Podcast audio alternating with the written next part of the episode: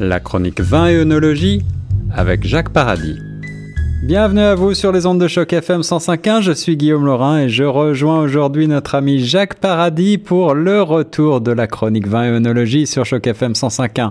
Bonjour Jacques. Oui, bonjour Guillaume. Ravi de te retrouver pour euh, cette première chronique du début d'année 2018. Et aujourd'hui, euh, tu vas nous emmener en Italie sur des terres que j'adore, celle du Chianti.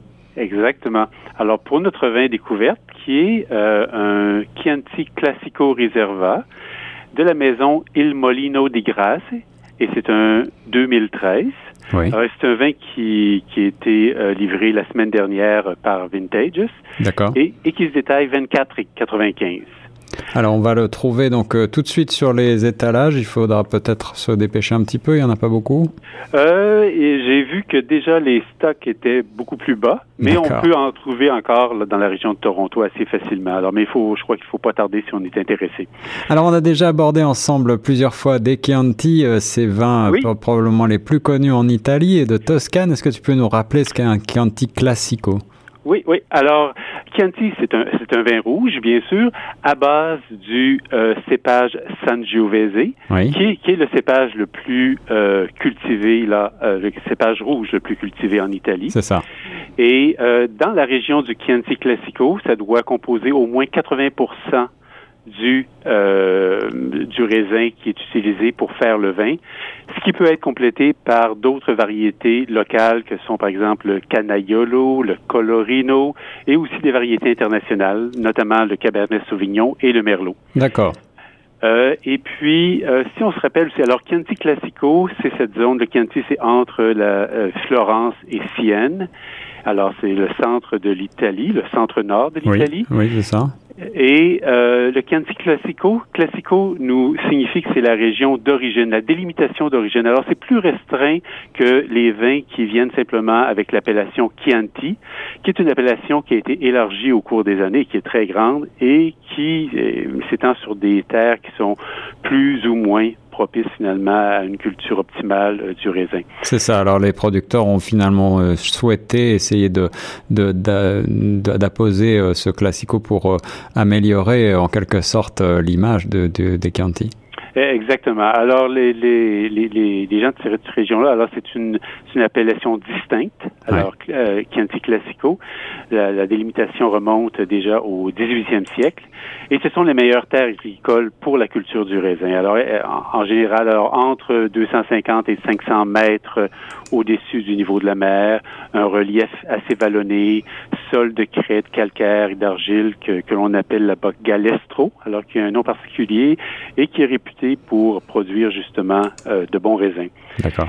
Et puis, en plus, on en avait déjà parlé, je crois, dans le passé, mais rapidement, la région a grandement bénéficié d'une étude extensive des sols de la région et puis également des différents clones de ce cépage-là, Sangiovese, dans le cadre d'un projet qui s'appelait euh, Chianti Classico 2000 qui a été amorcé dans les années 1980, qui s'est déroulé sur 16 ans. Alors, euh, vraiment une, une très longue expérimentation qui a permis de euh, d'identifier les meilleurs clones de ce cépage-là et puis les meilleures conditions également pour sa culture.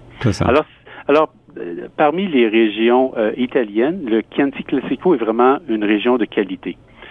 Mais en plus, c'est, ça demeure quand même, même là, une assez grande région qui présente une géographie puis une géologie assez diverse, puis assez fragmentée, qui s'étend sur neuf communes.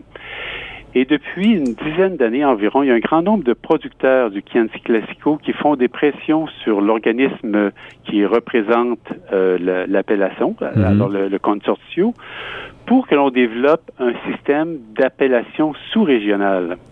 Alors, qui apparaîtrait également, qui serait officiel, qui apparaîtrait sur les étiquettes. Évidemment, l'idée, c'est que plus on peut identifier des unités euh, géologiques, une délimitation et topographique de micro, microclimat qui donnent finalement des caractéristiques uniques ou distinctes au vin. Ouais, Et ouais. alors, bien sûr, c'est comme en, en Bourgogne et, et dans d'autres régions même de l'Italie, comme par exemple pour ce qui est euh, du Barolo et du Barbaresco. Alors, c'est un, c'est vraiment la voie vers euh, des, euh, une production de plus grande qualité. Et c'est vrai que ça serait souhaitable pour nous autres consommateurs qui sommes parfois un petit peu perdus devant la, le vaste rayon des, des vins italiens et, en particulier des Chianti. Oui, mais en fait, ça, ça, augmenterait la, la, la, complexité, si on veut, parce que là, en plus de Chianti Classico, il y aurait une sous-région. Mais on pourrait peut-être euh, identifier quelques sous-régions euh, qui sont davantage propices ou qui nous plaisent davantage. Mais c'est un processus, voici, qui est lent et complexe parce que ces délimitations-là ne peuvent pas être arbitraires.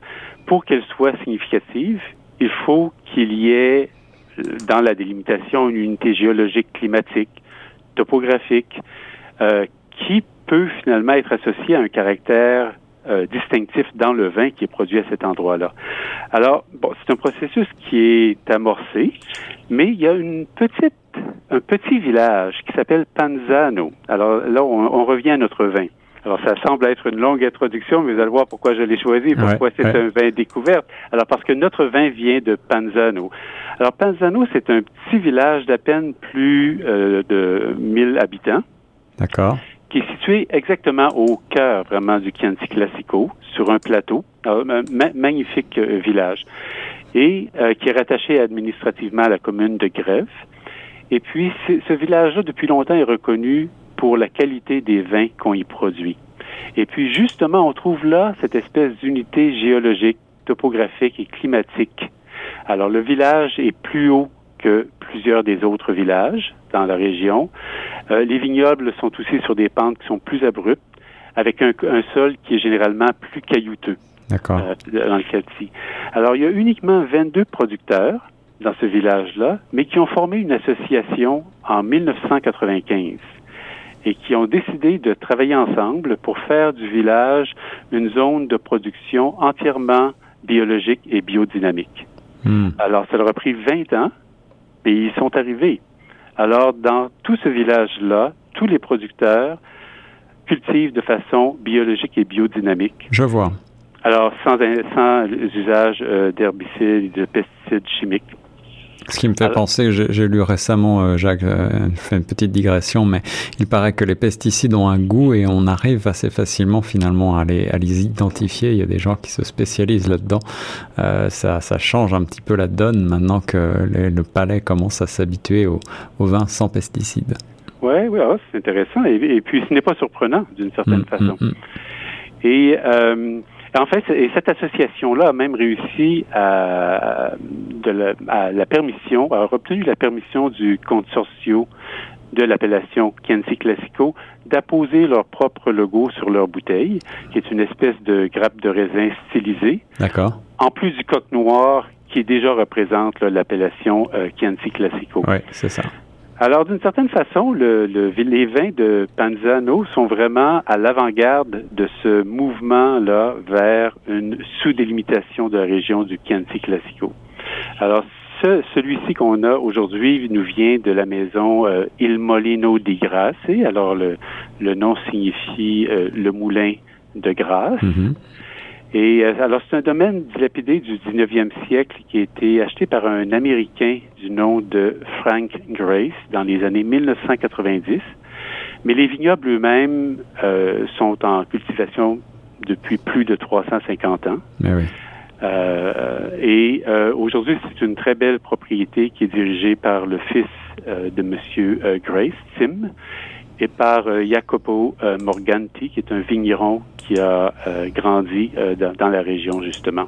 Alors, quelles en sont les caractéristiques et les qualités de ce vin? Bon, alors ce vin-là est certifié biologique. Euh, depuis, la maison a obtenu cette certification en 2013. Et c'est un vin qui est entièrement fait de Sangiovese. Alors, on n'a pas mis d'autres cépages locaux ou internationaux. 100% Sangiovese. Mhm. Exactement. Et puis, c'est un réservat et qui a été vieilli 12 euh, mois dans des, des barriques de chêne de Slovénie, puis aussi de chêne français et de grand tonneau. Alors, c'est un mélange de différents types là, de, de maturation. Et 2013 euh, était un millésime que l'on a dit classique parce que la récolte euh, s'est déroulée au début octobre comme c'est habituellement le cas. Oui. Le printemps avait été frais et pluvieux, mais les choses se sont améliorées en automne. Alors c'était une bonne récolte et puis on a produit de bons vins. Ce vin-ci est un vin, vous allez trouver, qui est riche et corsé, avec de beaux arômes de, de cerises, de griottes en particulier, que j'ai trouvé aussi de cassis, puis qu'il y a des nuances terreuses qui sont distinctes et caractéristiques euh, du euh, cépage de hmm. Sangiovese mm-hmm. et un peu peut-être de, feuilles de tabac. Alors une belle une belle complexité, puis un petit côté, je dirais, rustique ou sauvage aussi, que l'on retrouve souvent euh, dans les Chianti avec le Sangiovese. qui nous plaît particulièrement la Chianti Classico, c'est vrai que c'est très souvent quelque chose de, j'aime bien cette idée de sauvage un petit peu. Oui, oui. Alors, c'est un vin qui, euh, alors de 2013, qui peut certainement euh, continuer à évoluer pendant encore euh, deux ou trois ans si vous décidez de le mettre euh, de côté, et mais qui va tenir la route encore pendant six, huit ans facilement. Un vin de garde donc. Jacques, quel est ton vin petit plaisir dorénavant? Oui, alors le, le vin Petit Plaisir, euh, c'est un, on est encore en Italie cette fois-ci, mais un petit peu plus dans le nord, dans la région du Valpolicella. Ah oui. Alors c'est un Corvina Verona de la maison Cantina di Negrar. Euh, qui se détaille, c'est un vin de la LCBO qui se détaille à 9,85. Alors, vraiment un prix en dessous de 10 dollars, c'est rare. Petit prix, oui. Et c'est un tout nouveau produit sur les tablettes de la LCBO. Et un, un, tout nouveau produit d'ailleurs de, de, cette maison-là, Cantina di Negrar. Alors, il est de la région de Valpolicella, mais on l'a euh, commercialisé sous une appellation régionale. Alors, c'est pour ça que ce que l'on retrouve vraiment sur l'étiquette, ce n'est pas Valpolicella, mais Corvina, qui est le cépage principal euh, du Valpolicella. D'accord. Et dans cette région-là de l'Italie, dans le nord de l'Italie, le Corvina produit des, beaux, des vins aux beaux fruités de cerises rouges, avec euh, souvent une nuance florale et une acidité qui est très élevée. Et c'est précisément ce qu'on retrouve ici. Alors, le, vin est mi-corsé. Il y a quand même une, bonne profondeur avec euh, une certaine intensité des saveurs de petits fruits rouges qui sont mêlés là aussi un petit peu à des nuances terreuses épicées. Euh, alors, c'est un vin qui est sec en bouche, même si, euh, alors j'ai été étonné lorsque j'ai regardé la fiche technique, il, il, a 17 grammes de sucre résiduel par litre. Ah oui. Alors, en comparaison, alors pour d'autres vins, 17 grammes de sucre résiduel, ça nous donnerait un vin qui nous semble demi-sec. D'accord. Euh, L'autre vin, notre Chianti, a 2 grammes ah oui, en effet. De, de, de, de, sucre résiduel par litre. Alors, c'est très différent, mais voyez-vous, c'est toute une question de perception et d'équilibre, parce que l'acidité est tellement élevée dans, notre euh, Corvina mm-hmm. que même s'il y a 17 grammes de sucre résiduel, la sensation en bouche n'est pas la sensation d'un vin demi-sec, mais d'un vin sec. Je vois. Alors, sur quoi conseilles-tu de, de, de déguster un tel vin? Ouais, alors je crois que ça, c'est votre candidat parfait pour la pizza du vendredi soir. Ah, voilà. Très bonne acidité ou encore avec des, des pâtes en sauce tomate. Alors, et inutile de dire, c'est un, un vin d'un excellent rapport qualité-prix. Alors, euh, voilà le, la découverte de cette nouveauté, le Corvina Verona Negra. Je rappelle donc le vin découverte euh, du jour, c'est le Chianti Classico Reserva de la maison Molino di Grace 2013. On remettra toutes les informations sur le site internet chocfm.ca. Merci beaucoup, Jacques. Merci.